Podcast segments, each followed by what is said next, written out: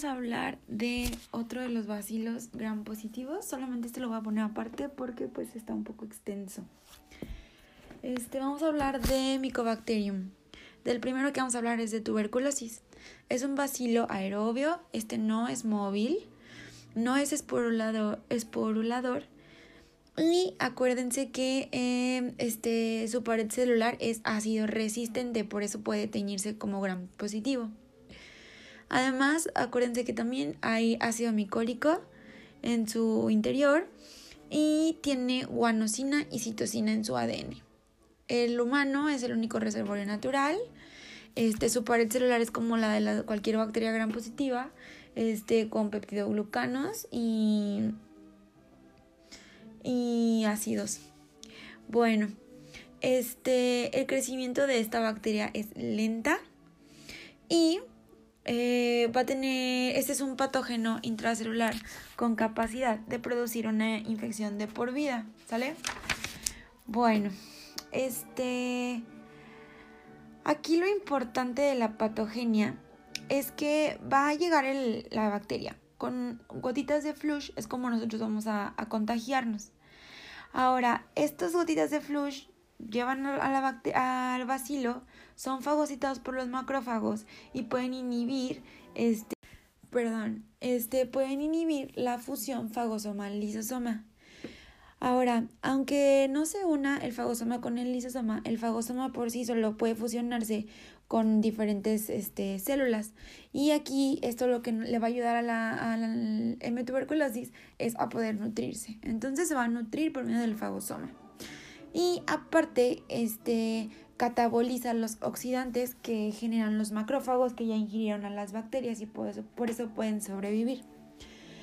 Ahora, este, los macrófagos y los linfocitos van a ser llamados al foco de infección por medio de las bacterias, ya que tienen un factor quimiotáctico que es el C5A. Ahora, este, esta acción va a permitir la formación de células gigantes o células de Langerhans. De Langhans, perdón. Este, van a ser células gigantes multinucleadas, células llamadas de Langhans.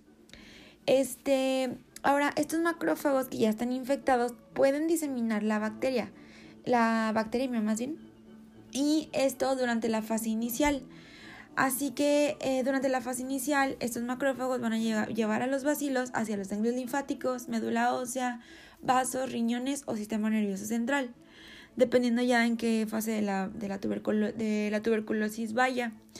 En la infección primaria se va a activar linfocitos TCD4, CD8 y este interferón.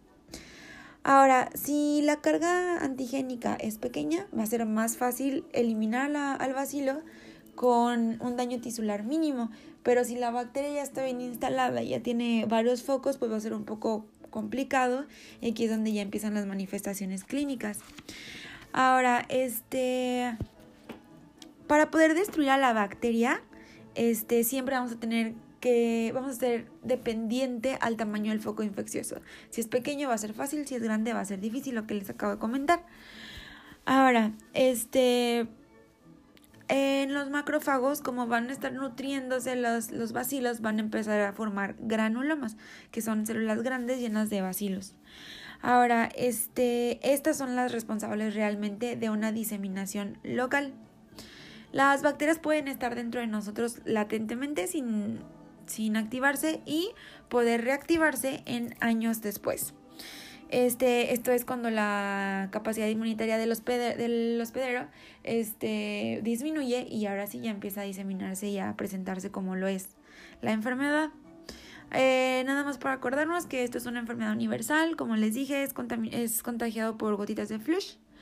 Este es más frecuente eh, padecer de riesgo o tener riesgo para padecer más bien esta enfermedad en los pacientes inmunodeprimidos, sobre todo los pacientes con VIH, pero también puede ser los alcohólicos, adictos a drogas, sobre todo en los reclusorios, vagabundos o los que están expuestos a, pacientes infectados como nosotros. Este, aunque la tuberculosis este, puede llegar a cualquier órgano, lo, lo más frecuente es que esté a nivel pulmonar.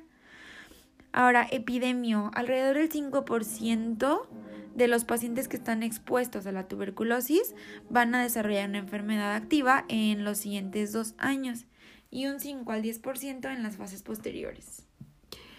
Ahora, este, que, que esta infección realmente progrese a una enfermedad tiene que ver este, muchísimo el, estado inmunológico del hospedero. Ahora, las manifestaciones clínicas, pues ya sabemos, pérdida de peso, anorexia, eh, diaforesis nocturna, hemoptisis o tos literal con, con esputo, apenas rayadito de sangre, este, escalofríos, etc. Vamos a tener que la sintomatología depende mucho de qué fase de la tuberculosis eh, esté. Ahora, la mayor eh, fuente de contaminación o donde el paciente va a ser más contagioso es cuando tenga invasión laringea, ya que este va a ser capaz de diseminar el, el bacilo mediante el habla. Con que él esté hablando está pum, diseminando todo su flush y pues contaminando a la gente, ¿no? Ahora vamos a hablar un poquito de salud pública, nada más para mencionar, este cerca de 9 millones casos nuevos hay por año 1.7 millones de defunciones. Este, en México, 2.000 defunciones por esta causa en el 2010 y 18.000 casos nuevos en el 2010. Las, las defunciones, este, perdón, los factores de riesgo más eh, importantes son la desnutrición, alcoholismo, drogadicción, afecciones de la respuesta inmunológica como VIH o etcétera, alguna inmunodepresión y condiciones deficientes de vivienda. Las enfermedades que se relacionan con más frecuencia es diabetes con un 20%, desnutrición con un 13%, SIDA o VIH este, con un 10% y alcoholismo con un 6%. La más relacionada, diabetes. Este. Y listo. Nada más para acordarnos que la tuberculosis este, es la enfermedad infecciosa por la que fallece el, el mayor número de, de pacientes con VIH. Ok, vamos a hablar de las fases de la tuberculosis o tipos de tuberculosis rápidamente, solo voy a decir puntos claves. En la tuberculosis primaria, la mayoría son asintomáticos y si llegan a tener síntomas van a ser inespecíficos, como fiebre, tos no productiva, probablemente aquí pueda aparecer eritema nodoso, crepitaciones y sibilancias, totalmente inespecíficos. Aquí lo importante es que aquí va a haber una reacción de inmunidad adaptativa, por eso no va a haber los síntomas o el contagio como tal. Este, y de ahí entra un periodo de latencia. Ahora, aquí se van a presentar los complejos. Me voy a ir de adentro hacia afuera, ¿sale? Pariliar, complejos de, de mesopulmonar, complejos de GON, apical, complejos de Simon y en cerebro, en cerebro complejos de ranque. Ahora, la tuberculosis primaria progresiva es cuando hay, una, hay un fracaso en la inmunidad adaptativa y aquí se va a presentar este, síntomas característicos. Tos, fiebre, pérdida de peso, tos productiva, hemoptisis, diaforesis. La reactivación va a ser cuando haya una tuberculosis primaria efectiva, o sea, si tenga eh, inmunidad adaptativa, cae en su periodo de latencia y luego empiezan las manifestaciones, ¿sale? Ahora, este, la pulmonar es la, es la más frecuente de reactivación. Y aquí, pues, los síntomas característicos. Aquí también se puede agregar el dolor pleurítico, pero tenemos que diferenciarlo de cualquier otro, otro tipo de neumonía o de afección pulmonar porque este no tiene que causar ni con disnea ni con hipoxemia. El otro de, las, de los tipos es la reinfección, que realmente es indistinguible, solamente va a haber una mutación en el ADN que ya había de la tuberculosis o se va a presentar en, una, en un brote epidémico. También este... Y listo, perdón. Otro de los tipos es la tuberculosis extrapulmonar. Es más frecuente en, en pacientes con VIH y más grave, pero también puede presentarse en el 20% de los pacientes que no tienen VIH. De la tuberculosis pulmonar, las más importantes, la ósea este, y la meningia. ¿Sale? Ahorita voy adelante voy a hablar de esta pero puede haber tuberculosis pleural, peritoneal, linfadenitis, etc. Eh, ahora vamos a hablar de la miliar también. Este es otro tipo de extrapulmonar. La miliar vamos a tener que va a ser los síntomas iguales, pero aquí va a haber tubérculos coroideos que son característicos a la exploración. Son placas elevadas blanco-amarillentas en la fondoscopía. También vamos a cursar aquí con la linfadenopatías y hepatomegalia. En la radiografía nada más acordarnos que aquí un infiltrado bilateral muy pequeño, como en parches pequeños, por lo cual la ideal es la TAC para poder verlos bien. Y va a ser bilateral, recuérdenlo. Este, realmente aquí es muy común en pacientes de VIH que haya un subtipo de tuberculosis miliar, que es la tuberculosis diseminada a reactiva. Y listo. Ahora, la meningitis, que es de las importantes, que vamos a tener para superdato clave, afectación de pares craneales. Todo lo demás igual a una meningitis y obviamente aquí agregado a que el paciente va a tener tos, diaforesis, pérdida de peso, todo lo de una tuberculosis más afectación de pares craneales. Ya en, las, en los estudios de imagen pues puede haber hidrocefalia, realce del, del tuberculoma, etcétera, ¿no? Acuérdense, arriba complejos de Rich. Este, y listo. La linfadenitis tuberculosa, solo para mencionarlo, va a afectar sobre todo ganglios supraclaviculares y cervicales posteriores. Eh, también puede haber pericarditis tuberculosa. Aquí lo importante es que si hay tamponade por la pericarditis, el método diagnóstico y tratamiento ideal, la ventana, como siempre. Tamponade, ventana. Y pues manifestaciones total de una, de una tuberculosis, pero aquí va a haber datos de insuficiencia cardíaca y este edema pedio, ¿va? La peritonitis tuberculosa, lo más característico es que el abdomen va a estar pastoso, así lo van a, referir. Y el método diagnóstico estándar es la biopsia peritoneal por la paroscopía. Este, ahora, el diagnóstico de tuberculosis eh, abdominal casi siempre es con VIH o donde eh, es una zona endémica de tuberculosis. La tuberculosis gastrointestinal eh, vamos a tener como super clave fiebre, dolor abdominal y sangrado o datos de obstrucción, ¿sale? En la tomografía vamos a tener involucramiento del ilion terminal y va a poder este, ser diagnóstico diferencial de la enfermedad de Crohn. Aquí nada más se realiza el diagnóstico este, donde tenga el paciente esta sintomatología, esté en una zona endémica de tuberculosis o que tenga VIH. Bueno, la tuberculosis renal también es súper importante. Acuérdense que esta tuberculosis va a ser una afección renal, una, este, una pielonefritis o cualquier afección renal con disuria, hematuria y dolor en flanco, como cualquier este, infección de vías urinarias, pero acuérdense que aquí el cultivo va a estar estéril, ¿va? Súper importante.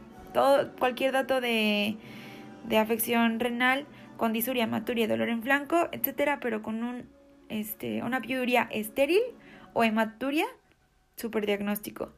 Aquí la pilografía intravenosa o TAC van a, a mostrar cicatrizaciones corticales, ¿va? Y listo. Eh, y la otra más importante es la osteomelitis vertebral. Aquí el foco inicial o donde más se aísla es en la porción anterior de los cuerpos vertebrales, sobre todo en vértebras torácicas bajas o lumbares. Este, aquí también puede haber un absceso frío paravertebral y este lo que va a hacer es disecar los planos tisulares. Ah, aquí la manifestación clínica, pues dolor en espalda, dolor radicular y va a ocasionar este dolor en algunos casos cervicales, ¿sale? Aquí lo que el paciente también va a, referir mucho es debilidad en extremidades inferiores, incontinencia fecal y urinaria. Y listo. Se me olvidó mencionar algo rapidísimo de la TV o sea, Acuérdense que también es llamado mal de pot y aquí el dolor va a ser mecánico, ¿ok? El, dolor, el paciente va a empezar a caminar y va a empezar con los dolores ah, en extremidades inferiores, etcétera, ¿va? Mal de pot y dolor mecánico. Muy bien. Ahora vamos a hablar sobre los, los métodos diagnósticos. Una pregunta de Predumed es cuál es el método más sensible y el método más sensible es eh, la PCR. Ya sabemos que si estamos hablando de una tuberculosis activa, vamos a usar los VAR, las vaciloscopías. Eh, esta vaciloscopía es de esputo solamente en pacientes mayores a 10 años. Si son pacientes menores a 10 años, es por una aspiración gástrica. Si estamos hablando de una, bueno, primero, para empezar, el VAR puede ser negativo en la mitad de los pacientes, sobre todo en los pacientes con VIH. Este, estos pacientitos con VIH hay que estarlos monitorizando y eh, en ellos pueden mostrar reacciones negativas antes de su terapia antirretroviral y tener su conversión con el tratamiento. Por esto es que en este caso se recomienda repetir las pruebas cuando los leucocitos TCD4 alcancen los 200. Y de ahí se tiene que repetir anualmente porque estos, recuerden, son factores de riesgo. Este, el otro método de diagnóstico es el, el PPD. El PPD es para una tuberculosis latente o pacientes que están en contacto estrecho con pacientes positivos a, o con TB activa más bien. El PPD, nada más para acordarnos que son derivados proteicos purificados y estos se van a, van a salir positivos a, de 3 a 4 semanas posterior a la exposición y pueden ser interpretados 72 horas después. Ahora, el PPD positivo en la población general sin factores de riesgo se toma con una reacción de mayor o igual a 10 milímetros y en pacientes de alto riesgo mayor o igual a 5 milímetros. Los pacientes de alto riesgo son pacientes menores a 5 años, infectados por VIH, este, pacientes inmunosuprimidos que tomen prednisona con más de 15 miligramos al día eh, durante un mes o más o algún otro tipo de inmunosupresor o trasplantes, contacto estrecho con pacientes con tuberculosis activa, pacientes con placas anómalas de tórax que sean compatibles con, con TB previa, pacientes menores a 5 años o de la tercera edad, desnutridos, trasplantados, pacientes que tomen ahorita medicamentos contra factor de necrosis tumoral alfa y Listo. Ellos son los de alto riesgo. En ellos con 5 milímetros ya es positivo. Ahora, la detección microscópica este, es, un método, es el método más rápido para confirmar la enfermedad.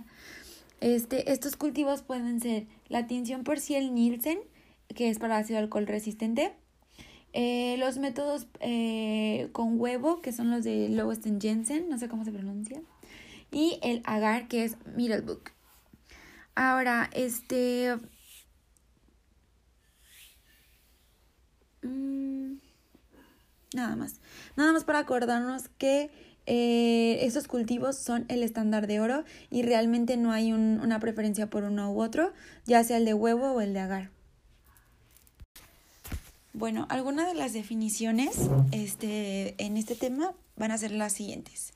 Un caso de tuberculosis es, cualquier persona donde se establece el diagnóstico de TB, ya sea pulmonar o extrapulmonar. Un caso de tuberculosis confirmado ya es un caso este, eh, identificado ya sea por laboratorio, por cualquier tipo de laboratorio del complejo Mycobacterium, ya sea por cultivo, baciloscopía o cualquier otra. Un caso probable de TB meningia pues igual síndromes meningios, este cráneo hipertensivo, etcétera. Eh, en menores de 5 años rechazo al alimento, somnolencia, irritabilidad, con este, algún síntoma ya de tuberculosis, ya sabemos los de los meningios van a ser alteración de los pares craneales, entre otros. Y el caso confirmado, pues ya este respaldado por algún estudio de laboratorio. La vaciloscopía va a ser la técnica de laboratorio este, en la cual se va a usar la tinción preferentemente si el Nielsen este, para ver los vacilos. Eh, la vaciloscopía negativa es cuando hay ausencia de estos vacilos en mínimo eh, una lectura de 100 campos en el frotis. La vaciloscopía positiva es cuando hay uno o más vacilos en 100 campos también. La vaciloscopía de control se tiene que hacer cada mes. Y este, esas son como las más, las más parecidas. Después vamos a tener la farmacoresistencia. La farmacoresistencia es cuando eh, se confirma que los microorganismos de M. tuberculosis son resistentes a pruebas de, de algún fármaco sensible al, al bacilo normalmente. Y eh, esto tiene que ser a uno o más medicamentos de primera línea o, en su caso, de segunda línea. El fracaso al, tratamiento es cuando aún hay vacilos eh, posterior al tratamiento ya terminado. Y se tiene que confirmar por cultivo. De, y este, o también puede ser algún paciente que ya haya estado en algún periodo de negativización durante el tratamiento y vuelve a tener baciloscopía positiva confirmada por cultivo. Entonces, persistencia de bacilos ha ya terminado el tratamiento adecuadamente o cuando durante el tratamiento hay una negativización y luego vuelve a aparecer una baciloscopía positiva durante el tratamiento, esto es fracaso del tratamiento. Eh, el otro es este una curación confirmada bacteriológicamente. Aquí vamos a tener cuando un caso de tuberculosis termina su tratamiento y desaparece todo, síntomas, signos y vaciloscopía negativa. Bueno, ahora vamos a hablar del tratamiento. Para tener en cuenta nada más otras definiciones, una tuberculosis monoresistente es cuando el paciente es este, resistente a alguno de los antifímicos, solo uno. Multifármaco resistente es cuando es resistente tanto a isoniazida como a rifampicina simultáneamente. Poliresistente es cuando es resistente a más de uno de los fármacos antifímicos de primera línea, pero no a la isoniazida y rifampicina simultáneamente. Y listo. Bueno, la terapia ideal o la que se usa casi en todos los pacientes es el tratamiento primario cortado. Este acuérdense que va a ser el RIPE, que va a ser rifampicina, isoniazida, piracinamida y etambutol. Como medicamentos de, de nombre eh, de marca, pues, el Rifater es el que va a tener rifampicina, isoniazida y piracinamida. A este nada más hay que, hay que agregarle el etambutol. Y el que trae los cuatro es el Dotval. Ahora, ¿cómo funcionan estos antifímicos? R del RIPE R de rifampicina, vamos a tener que la rifampicina va a inhibir la subunidad beta del AD. Perdón, este, la rifampicina va a inhibir la subunidad beta de la polimerasa de RNA dependiente de DNA, ¿sale?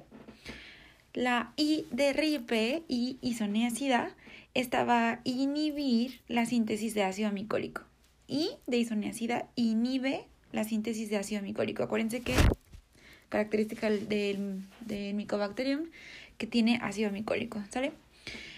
La P de piracinamida, este va a ser un bactericida bacteriostático, este, el cual es derivado de la nicotinamida y este, su mecanismo realmente no es muy conocido, pero eh, actúa sobre todo contra los, los bacilos de persistencia intracelular y su utilidad es que suprime las cepas mutantes que empiezan a surgir durante el tratamiento. Eh, y el etambutol, por último, este es un bacteriostático que es un arabinogalactano. Inhibe la síntesis de arabinosil transferasa 3. Ahora, sus efectos adversos. Rifampicina, vamos a tener que hace una hepatitis colestásica isoniazida, neuropatía periférica o hepatitis fulminante.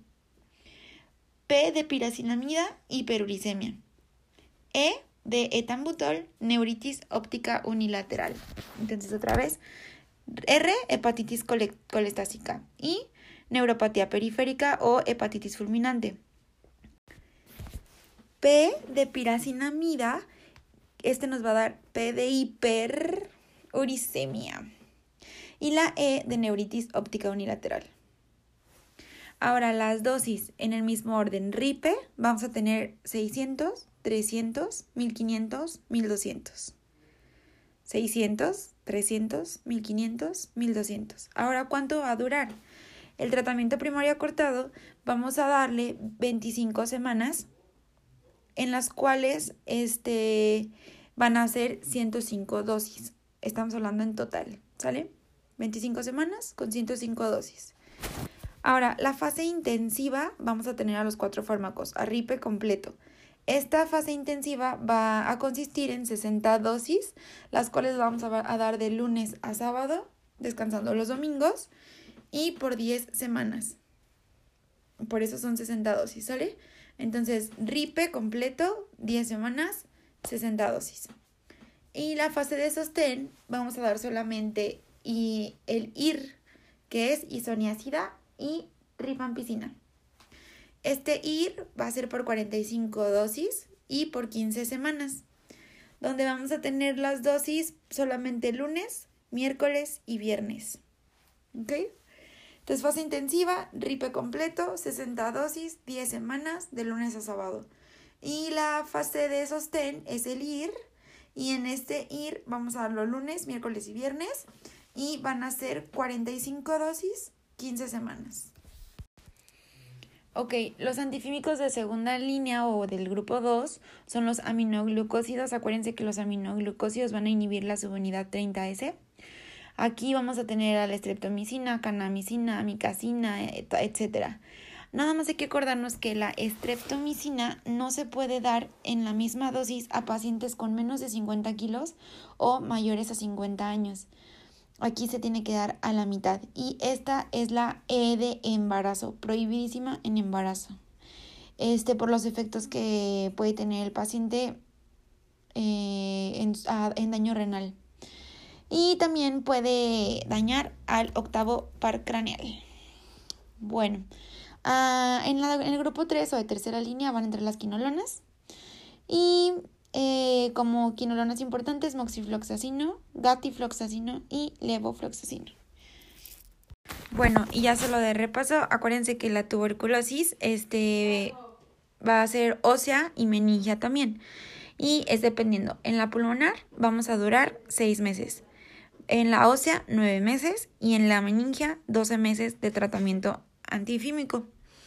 Este y listo, el seguimiento mensual, como ya se los había comentado con su vaciloscopía, hay que tomar una radiografía este al inicio y al final, o sea, a los seis meses, y se toma cada seis meses. Eh, si el paciente tiene diabetes o VIH, hay que darle un seguimiento semestral hasta por dos años. Y si hay, un, hay positiva a las 12 semanas, esto quiere decir que puede haber una farmacoresistencia o inmunosupresión. Hay que mandarlo a segundo nivel para que le tomen su cultivo. Bueno, la otra parte del tratamiento va a ser la quimioprofilaxis. Ahora vamos a tener dos tipos de quimioprofilaxis. La primera es este la la quimioprofilaxis primaria, donde la persona está sana, entonces hay que evitar que le dé tuberculosis. Ejemplo, hermana con tuberculosis, pero la niña no tiene, la, o la paciente no tiene, entonces esta es una paciente sana. Hay que, y con, porque tiene su PPD negativo. Entonces tiene su PPD negativo, es totalmente sana, solamente hay que prevenir que no le dé. Y aquí vamos a dar isoniazida por seis meses a cualquier paciente inmunocomprometido o inmunocompetente. Y la quimioprofilaxis secundaria es porque ya tiene la paciente, ya tiene PPD positivo. Aquí es realmente para una TB latente porque estamos en PPD. Aquí la paciente va a ser, va a ser asintomática y tampoco va a ser bacilífera. Esta nada más hay que hacer que el bacilo no salga de nuevo, ¿sale?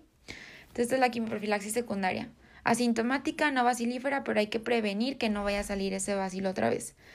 Y aquí sí va a cambiar. En la población inmunocompetente vamos a dar su isoniazida por seis meses, pero en la inmunocomprometida hay que darlo por nueve meses. VIH más PPD positivo, nueve meses. Y listo. Ahora, en la pirámide del, éxito del tratamiento vamos a tener que en los casos nuevos, ya les había comentado, hay que tomar sus cuatro fármacos por seis meses. Cuando hay abandono o recaída o reconquista, hay que dar un retratamiento primario. Este retratamiento primario vamos a darlo por ocho meses y va a ser en tres fases. La primera, dos meses, hay que dar RIPE más estreptomicina. Este, este ripe más estreptomicina se va a dar dos meses y después se da un mes puro ripe y cinco meses rie, rifampicina, isoniazida y etambutol. Este, cuando hay fracaso al tratamiento y retratamiento primario, hay que irnos a la segunda línea y si no, a la tercera línea. Y si hay fracaso, del retratamiento estandarizado, hay que dar un retratamiento pero ya individualizado. Entonces ya, tratas a tu paciente, todo bien, seis Cuatro fármacos, seis meses, vámonos. Y luego hay abandono, recaída, reconquista, ocho meses, vamos a dar dos, uno y dos. Y cinco. Dos, uno y cinco, ¿va? 2, ripe más streptomicina. 1, ripe. 5, ríe. Ahora, una de las cosas muy importantes este, para poder saber si tenemos que derivar al paciente o no, hay que tener que la GPC, eh, en cuenta, perdón, que la GPC menciona que este, los pacientes en tratamiento con tuberculosis tienen que ser referidos a segundo o tercer nivel si tienen reacciones adversas graves o complicaciones muy letales. Este, cualquier paciente con TB más alcoholismo y tabaquismo o alguna otra adicción eh, también deben ser evaluados por un apoyo un poquito más integral. Eh, en tuberculosis y diabetes hay que saber que en, en todas las personas con TB hay que investigar intencionadamente diabetes. Si tenemos un paciente diabético con más de 250 miligramos sobre decilitro de glucosa y con una hemoglobina glucosilada arriba de 8.5, ese paciente tiene que ir a segundo nivel. Eh, menciona también la GPC que en pacientes con diabetes hay que dar piridoxina de 10 a 25 miligramos al día mientras está con antifímicos y eh, el tratamiento tiene que ser supervisado en cualquier paciente con diabetes, o sea, casi todos. Eh, en las personas con diabetes que ya se curaron, de tuberculosis, tenemos que darle su seguimiento, acuérdense, por dos años eh, semestralmente. Y listo. También hay que saber que si hay un paciente diabético que tiene contacto con algún paciente con TB ya confirmado, hay que dar terapia preventiva con isoniazida y piridoxina, los dos juntos, para disminuir el riesgo de que esta persona vaya a tener TB. Ahora, si el paciente tiene TB y VIH, hay que ver que está, acuérdense que el paciente con TB y VIH es más propenso a que tenga eh, TB pulmonar y extrapulmonar, por lo que hay que saber que también a todos los pacientes que tengan tuberculosis hay que ofrecerle la prueba de VIH. Y esta prueba tiene que ser eh, rutinaria. Eh, todas las personas que tengan mayores a 15 años y tengan positivo para VIH tienen que ser eh, evaluados a ver si no tienen TB también. Y listo. Eh, en pacientitos que tengan TB y VIH se tiene que iniciar ya tratamiento antirretroviral si no lo usaba. Nada más es recomendable iniciar la terapia antirretroviral de 2 a 8 semanas después de que este paciente inicie su, su tratamiento antifímico. Y este, la mejor forma de prevenir farmacoresistencia es detección oportuna. Y listo. El retratamiento es con medicamentos de segunda línea. Todos tienen que ser evaluados por la COEFAR. Y antes de que se inicie hay que asegurar que pues, los fármacos estén disponibles, ¿verdad? Más que nada. Y listo. Ok, ¿cuándo vamos a solicitar un cultivo? Vamos a solicitar un cultivo cuando tengamos una sospecha de tuberculosis, pero las tres vaciloscopias, que son tres las que siempre tenemos que pedir, bueno, las que se hacen, este, cuando las tres estén negativas y el paciente tenga, tenga sospecha tanto clínica como radiológica, cuando sea una tuberculosis renal o genitorinaria y en pacientes con VIH también se tiene que tomar eh, en pacientes con sospecha de tuberculosis, pero que sean niños o en fracaso del tratamiento. Esos, esos criterios son para tomar un cultivo.